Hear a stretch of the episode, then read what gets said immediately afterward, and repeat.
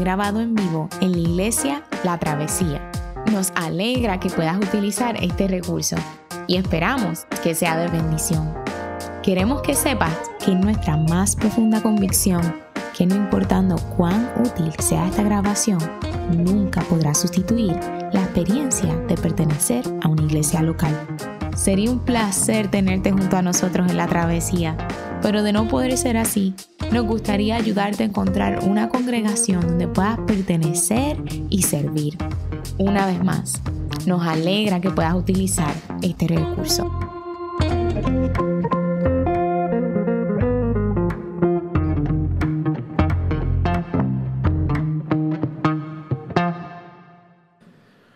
Buenos días a todos, es un privilegio poder estar aquí reunidos hoy y compartir con ustedes la palabra del Señor. Mi nombre es Juan José Coto.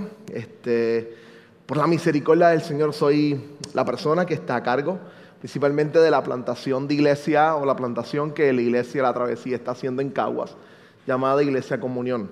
Así que estamos allí todos los domingos a las 4 de la tarde. Nos reunimos adorando y exaltando al Señor. Así que si desea servir, si tiene la oportunidad de conocer a alguien, si algún día quiere darse la vuelta, estamos allí, cerca de la carretera número uno, al lado de este Cámara Mundi, en una iglesia que nos están prestando o alquilando que se llama Centro de Vida. Compartimos con esa iglesia su espacio, así que allí a las 4 de la tarde estamos a la orden.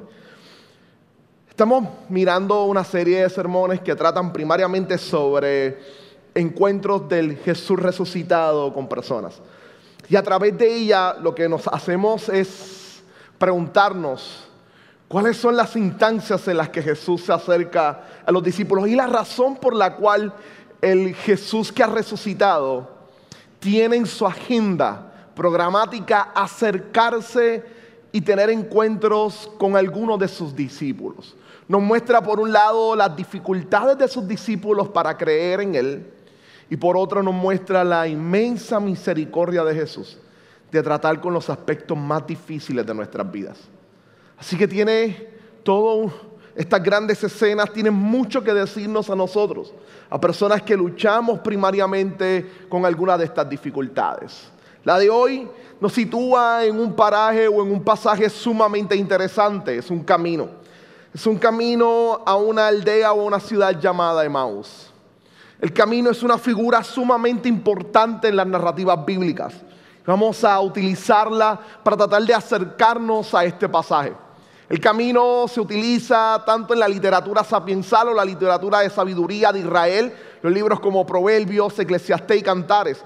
Hablan de dos caminos y siempre están motivando al pueblo de Israel a que reflexione por qué camino ellos van a andar y que decidan andar o dar sus pasos por el camino correcto, el camino de los justos. Pero la imagen del camino que era peculiar, importante en la vida de Israel, alcanza dimensiones mayores cuando Jesús mismo en su ministerio dice de sí que Él es el camino. Así que esto se transforma no solamente en una decisión de vida, sino que se transforma en encuentros con un sujeto, con una persona. El camino a andar ahora es Jesús. Y debemos andar el camino que Él nos presenta. Ahora, esa idea del camino y esa imagen del camino nos lleva de alguna manera a observar a estos dos caminantes a estos dos caminantes que están trazando una ruta diferente a la que tenían hasta el viernes de la crucifixión. Ellos pudieran ser buenos testigos de lo que es caminar por el camino correcto. Pero después del viernes las cosas han cambiado profundamente y han transformado sus pasos.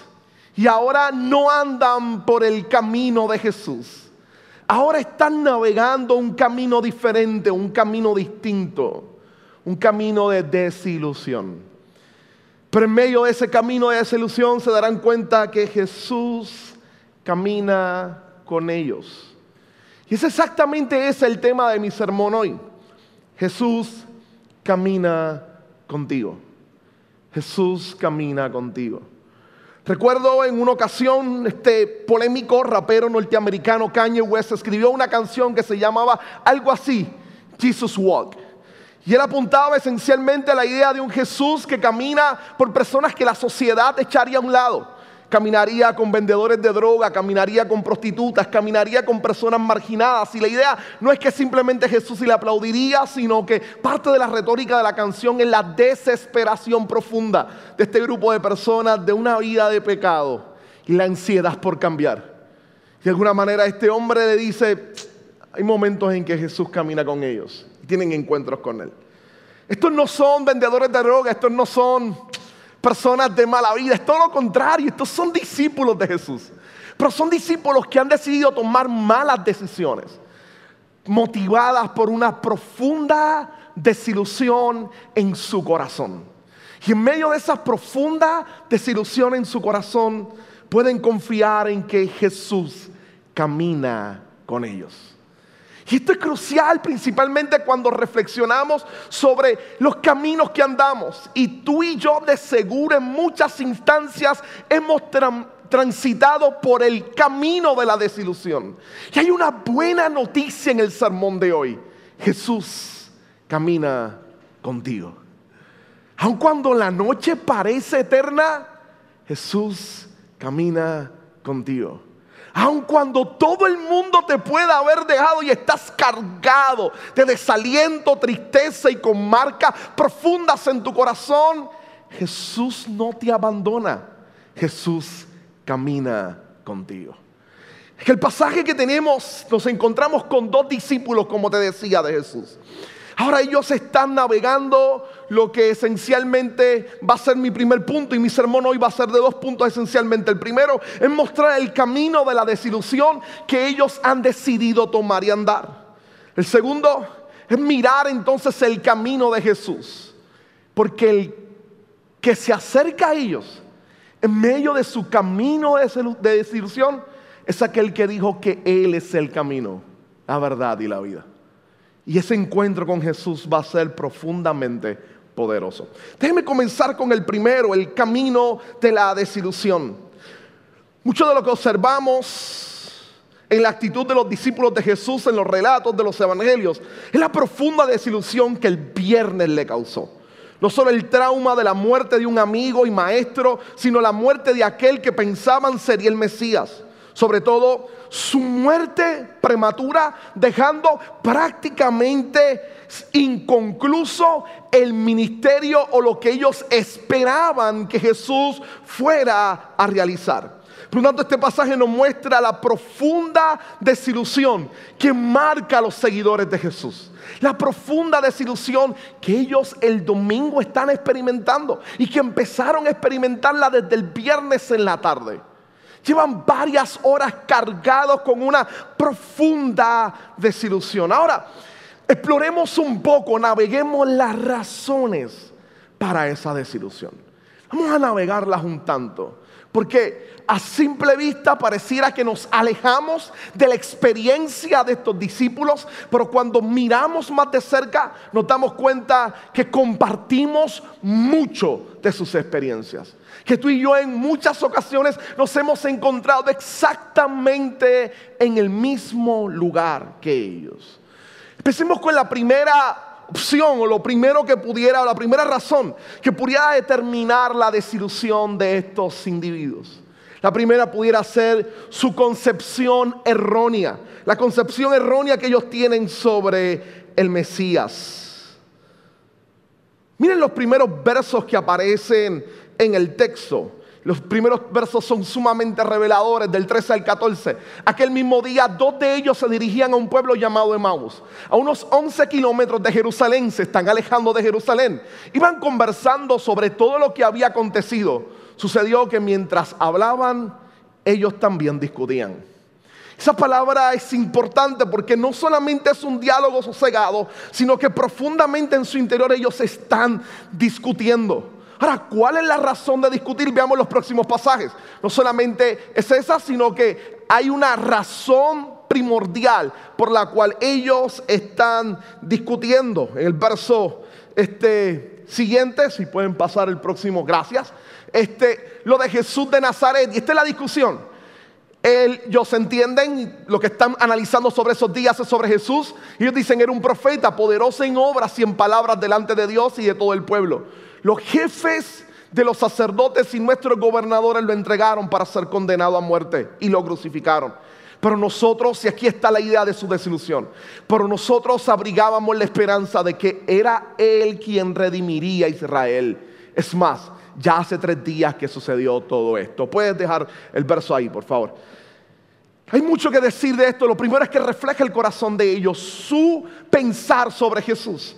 La desilusión parte porque de alguna manera ellos tienen una idea bien personal de cómo debía ser la vida del Mesías. Ellos entendían que Jesús era el Mesías que las profecías anunciaban. Y ese Mesías vendría en su concepción a derrotar al imperio opresor de Roma, el que los estaba subyugando bajo el control político. Ellos entendían que su intervención profundamente tendría que producir una liberación política que a su vez se convertiría en una liberación espiritual. Israel estaría libre de paganos de gente que no adora a Yahvé, al Dios de Israel, y por lo tanto Israel tendría su propio gobierno, restablecerían su propia fe y podrían adorar abiertamente al Dios de sus antepasados. Era la esperanza de vivir la promesa que Dios le había dado a Abraham, que Dios le había confirmado a Isaac, que Dios le había confirmado a Jacob, que Dios le había confirmado a David, que Dios le había anunciado por medio de los profetas. Así que ellos entienden profundamente que este Mesías vendría a restaurar el orden completo y a establecer un nuevo tiempo, una nueva realidad. Y es lo que ellos entendían cada vez que Jesús decía, el reino de los cielos se ha acercado. Las promesas de Dios reinando han llegado. Así que su idea de, de Mesías no no caía en los sucesos del viernes. Es más, los sucesos del viernes para ellos son una profunda contradicción. El Mesías no debía morir, y mucho menos por manos del poder que debía haber vencido para demostrar que era el Mesías. Así que era una contradicción que ellos no podían superar. Este Mesías tenía que vencer, pero acaba de morir en manos de aquellos que debía derrotar. Israel tenía historias de apasionarse, contentarse e ilusionarse con un Mesías en el pasado. Y vivir la desilusión de que esa persona no fuera. Y estos discípulos simplemente están diciendo, ahora caímos nosotros, nos ilusionamos y no sucedió lo que esperábamos. Y ellos están afectados al nivel de que están discutiendo entre ellos. Él debió ser y nos falló. Volvemos a nuestras casas con las cabezas bajadas, porque le cantamos a aquel que entraría como Osana al hijo de David y regresamos a nuestros hogares gritando que nuestras canciones no se acomodan necesariamente a él. Ahora hay una posible razón adicional para esa desilusión, el trauma de la pérdida. No podemos simplemente ignorar lo que significa. Estas personas pueden profundamente estar desilusionadas con Jesús en su carácter mesiánico. Pero además de todo era su amigo. Estuvieron con Él, caminaron con Él, andaron con Él, escucharon a Él. Y saben profundamente que la manera en la cual lo enjuiciaron fue injusta. Y lo hicieron los poderes que supone que pudieran defenderlo, los que se supone que hubiesen leído correctamente quién era Él sus gobernantes, dicen ellos, sus líderes. Tuvieron que experimentar la crudeza de la muerte de uno de sus amigos. Mucho más,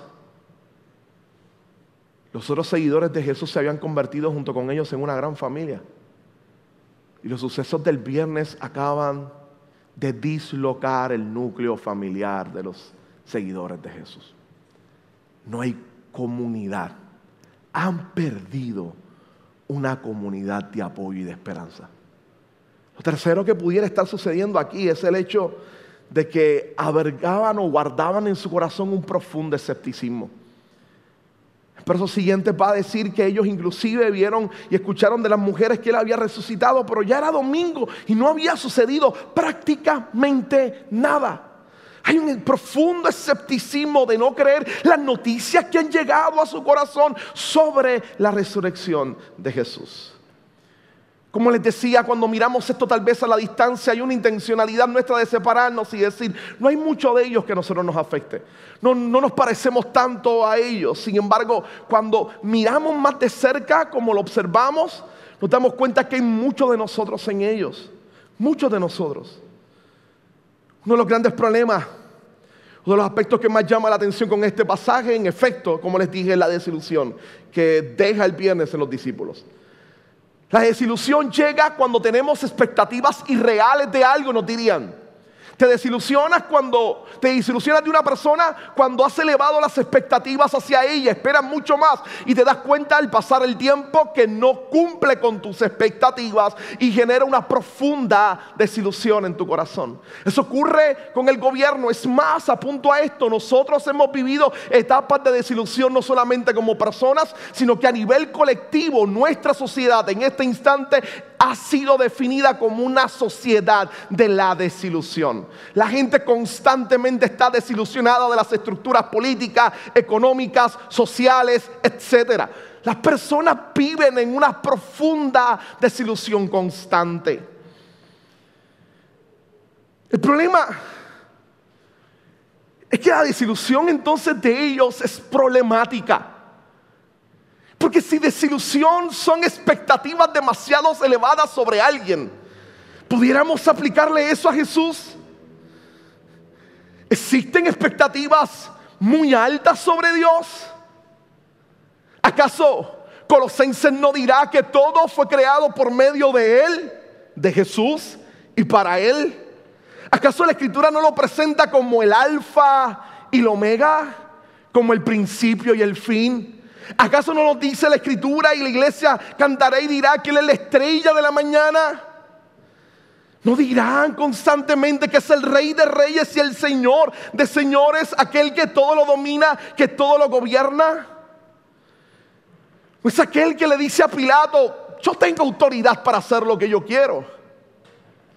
¿Se pueden tener expectativas demasiado altas sobre Jesús? El problema y escúchalo bien. El problema de nuestras desilusiones a veces con Dios y con el propio Jesús no es que las expectativas son demasiado altas, es todo lo contrario, es que son muy bajas. Nuestro problema de nuevo con Dios no es que nuestras expectativas son demasiado altas sobre Él, es que son muy bajas. Porque dichas expectativas reflejan nuestro deseo de definir a Dios en nuestros términos. Dios debe ser así. Dios debe hacer esto. Jesús debía ser así. Jesús debía hacer esto. Esa es la discusión de estos seguidores de Jesús. Ellos han comenzado a definir a Jesús en sus propios términos. Sin darnos cuenta, hay muchas instancias donde tú y yo hemos hecho exactamente lo mismo. Hemos definido a Dios en nuestros términos. Y después hemos entrado en profundos actos de desilusión. Dios debió haber actuado así. Dios debió haber actuado de otra manera. Algunos ejemplos de esto. El cuestionamiento por la muerte de un ser querido. Dios no debió llevárselo. Dios debió devolverle la vida. Él creó todas las cosas. Dios podía hacerlo. ¿Por qué dejó que se muriera? O las interrogantes ante una enfermedad. He sido un buen cristiano. He arreglado mi vida, te he servido, tengo fe. ¿Por qué continúo con esta enfermedad encima de mí?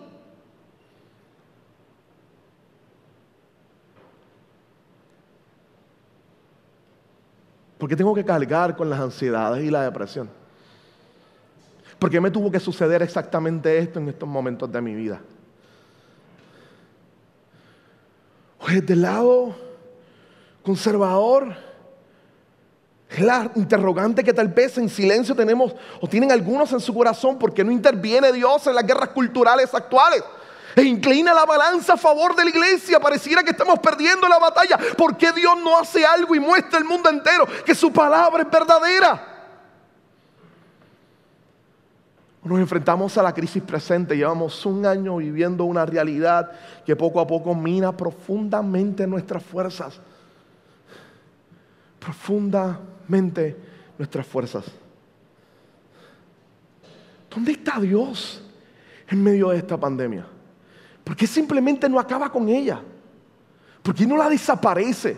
¿Por qué no me permite poder volver al trabajo y laboral como yo estoy acostumbrado? ¿Por qué Dios no hace esto? ¿Por qué Dios no hace aquello? Cuando entramos en ese tipo de pensamiento y de razonamiento con Dios, sin quererlo, estamos definiendo a Dios en nuestros términos. Y quiero garantizarte algo, siempre que definimos a Dios en nuestros términos, saldremos desilusionados porque nuestros términos son muy vagos para definir la grandeza y la majestad de aquel que todo lo sabe, que todo lo conoce y que todo lo entiende. Ese caminar nos va a llenar de dolor y de angustia, de profunda desesperación. Pero tú y yo lo hemos caminado. Hemos estado ahí. Hemos preguntado a Dios por qué tuvo que pasarme esto. De nuevo, el hecho de vivir este año yo creo que habla por sí solo. Pero escucha bien, que esto se grabe en tu corazón, aun cuando sintamos que nuestras interrogantes, que nuestras dudas, que nuestras situaciones, que nuestras angustias nos están ahogando. Estamos perdiendo el oxígeno.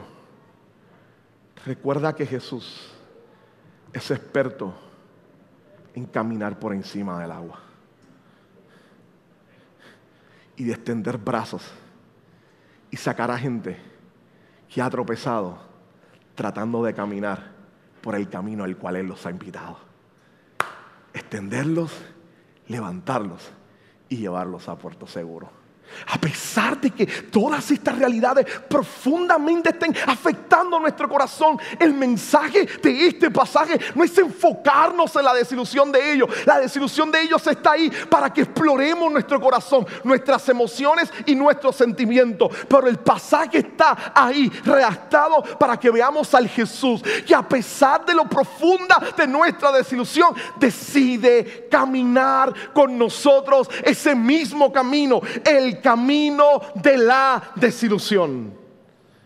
Decide andarlo con nosotros y convertir nuestros valles difíciles y encontrarnos ahí, invitarnos a caminar con Él.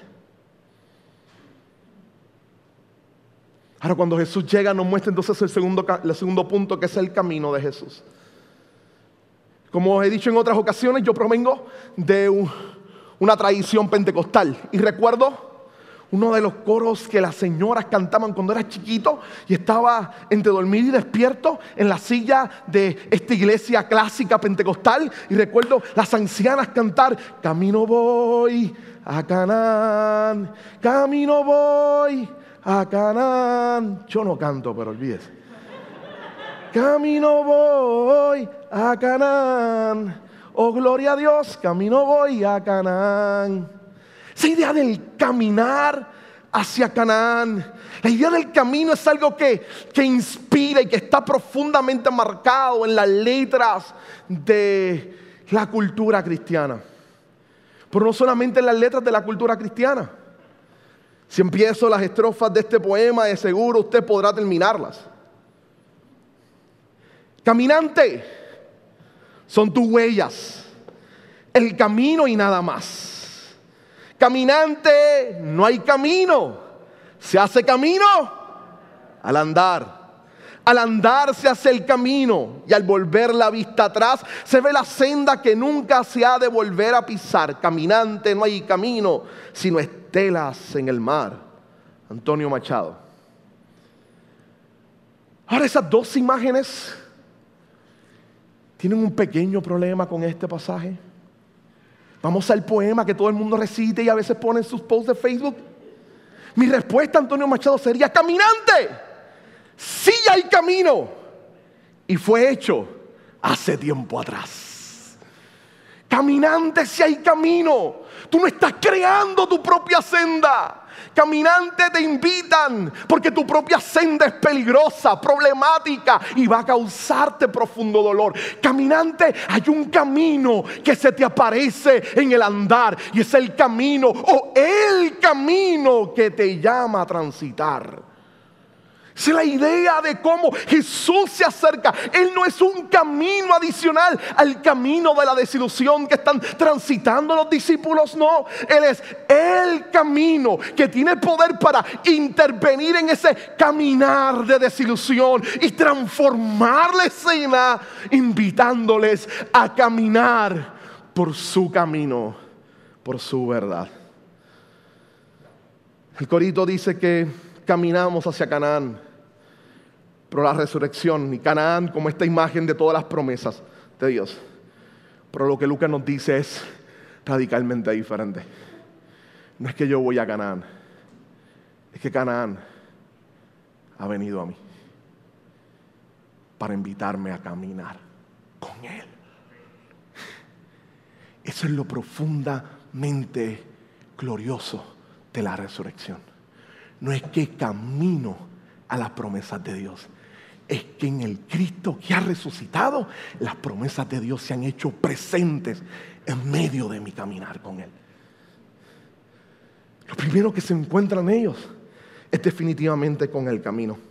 Es con lo primero que ellos se van a encontrar, con el camino. Miren los pasajes que vienen a continuación, los versos 25 y 27.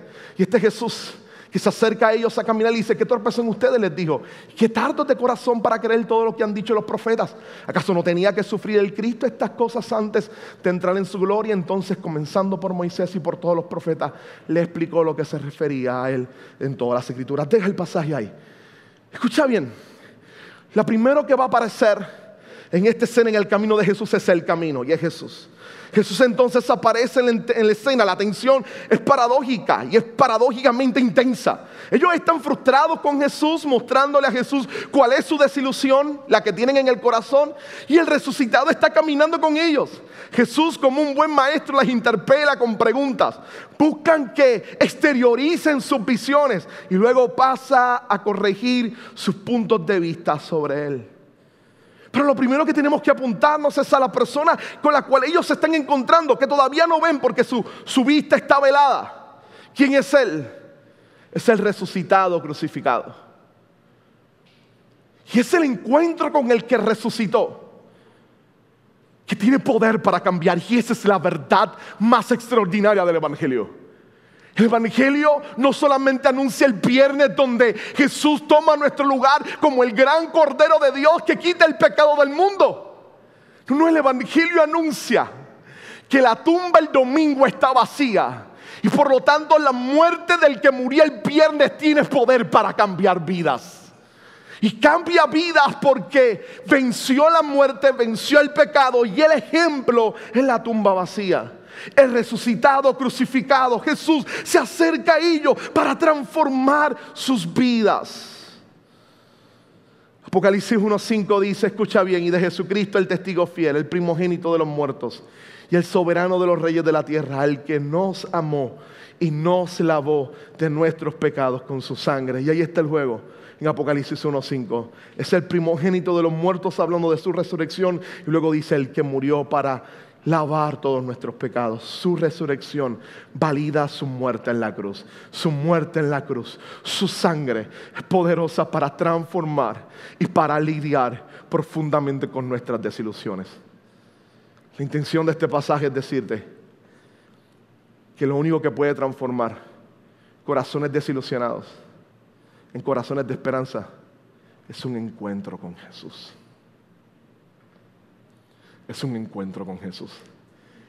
La gloriosa noticia del pasaje es que Él no está lejos, no necesita un mapa para buscarle, Él camina contigo. Él camina contigo. Jesús camina contigo, invitándote constantemente a encuentros con Él. Ahora, es interesante que Jesús no simplemente le devela los ojos Lo pudo haber hecho, quitarle los ojos, que lo vieran a él, fin de la discusión, regresemos. Jesús mantiene el que ellos no lo conozcan, porque empieza entonces a mostrarnos las herramientas que el Jesús resucitado utiliza para lidiar con nuestra desilusión y sacarnos para caminar el camino de Jesús. La primera es su palabra. Es su palabra.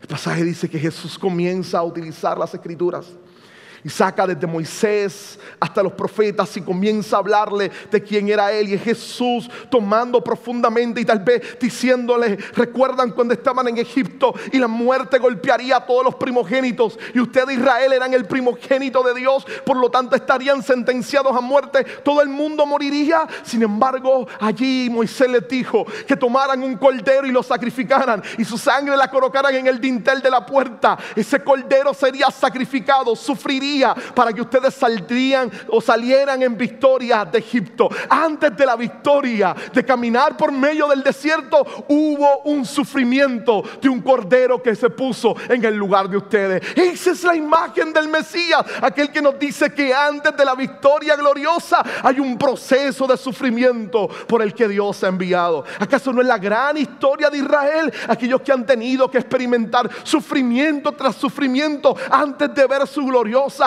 restauración. ¿Acaso no son las palabras del profeta Isaías cuando apuntaba en el capítulo 53 aquel siervo sufriente que luego de sufrir entonces mostraría lo gloriosa de su victoria?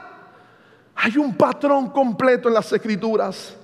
El sufrimiento del Mesías conduce a la gloria y a su victoria. Ese patrón el que Jesús le está enseñando utilizando todas las escrituras. Hay varias cosas que Jesús hace aquí. La primera, nos muestra un método que afirmamos con, con profundidad, que no se lo inventó la tradición ni los apóstoles, sino que lo aprendieron del propio Jesús. ¿Qué hace que Felipe, cuando escucha al funcionario de la reina de Candace leer Isaías y preguntarse quién es él, ¿Quién le da la autoridad a Felipe para decir, es de Cristo quien está hablando? ¿De dónde él aprendió ese movimiento hermenéutico de ir al Antiguo Testamento y leerlo desde los lentes del Cristo que murió y resucitó por nosotros. ¿Quién le enseñó eso? Esa era la práctica de Jesús. No solamente ahora, sino en todo su ministerio estuvo tratando de que ellos se dieran cuenta que lo que estaba haciendo era vivir la historia de Israel. Y en este instante vuelve a hacerlo, saca las escrituras y comienza a hablarles a ellos profundamente sobre la verdad de la fe.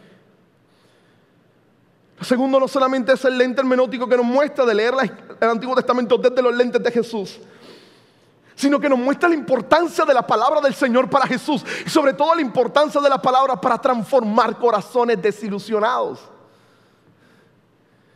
Nuestros reformadores decían, los padres de la reforma decían, iglesia reformata, siempre reformante. Y era la idea de ellos de decir, la iglesia que es verdaderamente reformada, constantemente está cuestionándose sus prácticas a la luz de la palabra del Señor. Y es la palabra, como decían ellos, la regula fideo, la regla de fe. Es la escritura la que regula todo en nuestras vidas. La palabra del Señor que, que, Pablo apunta y dice que es inspirada por Dios y es útil para enseñar, para redarguir, para corregir, para edificar, para transformar profundamente nuestras vidas. Ahora escucha bien iglesia. Cuando comenzamos nuestra liturgia decimos que nuestra iglesia está centrada en las escrituras. Si te has dado cuenta y ya llevas un tiempo visitando aquí la travesía, observarás que en el inicio hay un llamado a la adoración a través de las escrituras. Hay una reflexión por medio de la doctrina que recoge el insumo de las escrituras. Hay canciones que procuramos que estén bíblicamente estructuradas. Hay una declaración de perdón que no viene del pastor, sino de la palabra del Señor.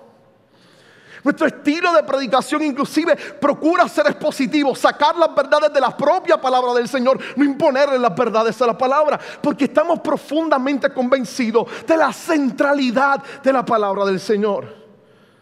Ahora, iglesia de la travesía, debemos pasar de ser una iglesia centrada litúrgicamente en las escrituras a una iglesia centrada plenamente en las escrituras. Plenamente en las escrituras. Es solamente que nuestro servicio esté centrado en ello. Es que nuestra vida esté centrada en ella. Es que nuestra familia esté centrada en ella es que la meditación nuestra, la reflexión nuestra constantemente esté agarrada en la palabra del Señor. Necesitamos ser gente de la palabra de Dios.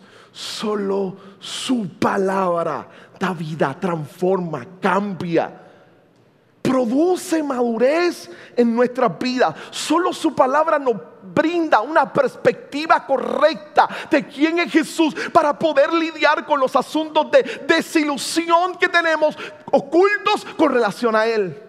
Solo su palabra no solo los trae a la luz, sino que también trabaja con ellos y los va moldeando. Su palabra debe ser alimento para mi vida, lámpara. Y este es el verso que me enseñaban desde pequeñito. Lámpara es a mis pies tu palabra y lumbrera a mi camino. Versión Reina Valera del 60. La palabra del Señor la palabra de Dios en nuestros corazones y en nuestras vidas. Es preguntarnos y cuestionarnos constantemente cuánta devoción y, y cuánta compromiso tenemos con la palabra del Señor. No solamente es la palabra del Señor, sino que además de su palabra,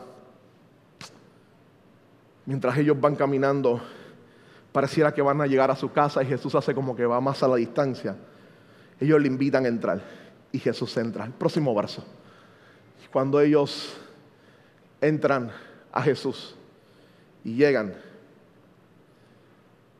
Jesús decide comer con ellos. Cuando Jesús come con ellos, toma el pan, lo parte, lo bendice. Inmediatamente sus ojos se abren y se dan cuenta que es Él cuando se dan cuenta que en Él Él desaparece. Es interesante.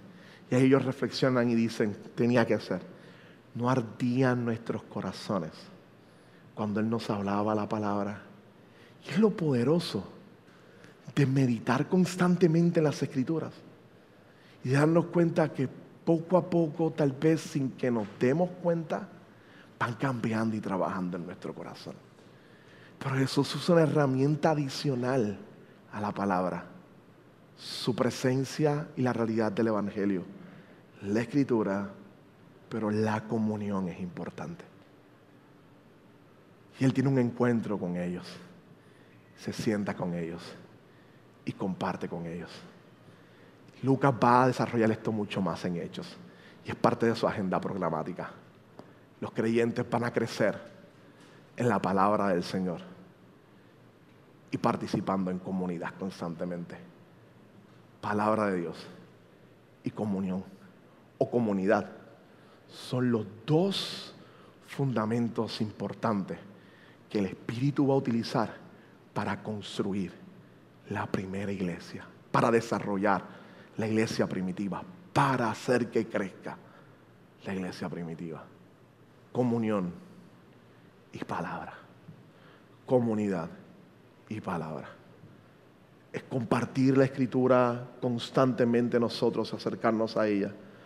Pero a su vez es la necesidad de estar con alguien al cual puede echarle los hombros con quien pueda caminar, alguien al cual pueda confesarle lo que está sucediendo, alguien que conmigo pueda desarrollar la escritura. Y entonces cuando miramos eso es convertir nuestras reuniones en espacios que sean transformadores y cambiantes de nuestra vida, es aprovechar los espacios que tenemos juntos, sabiendo que en esos espacios de fraternidad unos con otros, la presencia de Dios se deja sentir, surge la escritura y Dios comienza a cambiar nuestros corazones. Es el anuncio profundo de que el camino de la desilusión es vencido cuando Cristo se hace presente, cuando Él toma su escritura y la hace verdadera en nuestros corazones a través de su espíritu y también cuando coloca a otros desilusionados al lado nuestro a reflexionar y a caminar juntos unos con otros mirando la belleza y la grandeza del Evangelio a través de la palabra del Señor. No hay nada tan bello y maravilloso como una comunidad centrada en las escrituras que constantemente procuran esos encuentros con Jesús a través del Espíritu Santo. ¿De dónde proviene esa verdad? No se la inventaron los discípulos. Jesús está apuntándola desde el Antiguo Testamento. Mirad cuán bello y delicioso es habitar los hermanos juntos en armonía. Es como el óleo que desciende por la cabeza de Aarón. Es como el rocío del monte Hermón. Los dos, los dos aspectos más bellos que el salmista podía imaginarse. Así es la comunión de aquellos que procuran transitar y caminar el camino de Jesús. Es hacerlo juntos, no solo, unos con otros. Es tanto así que a la hora de terminar, ellos deciden volver a Jerusalén a contarle a otros que Jesús ha resucitado. Hasta aquí, para cerrar, Jesús nos muestra el camino de la desilusión, pero interviene a su vez para convertirse en el camino que nos dirige hacia otro lugar. Las herramientas que utiliza es su palabra y la comunión con Él y con otros. Y luego nos comisiona para volver a los lugares donde la necesidad del plan de Dios está. Porque hay gente desilusionada que necesita escuchar que nuestros corazones han sido cambiados y transformados por el amor y la gracia del Señor. Por el amor y la gracia del Señor.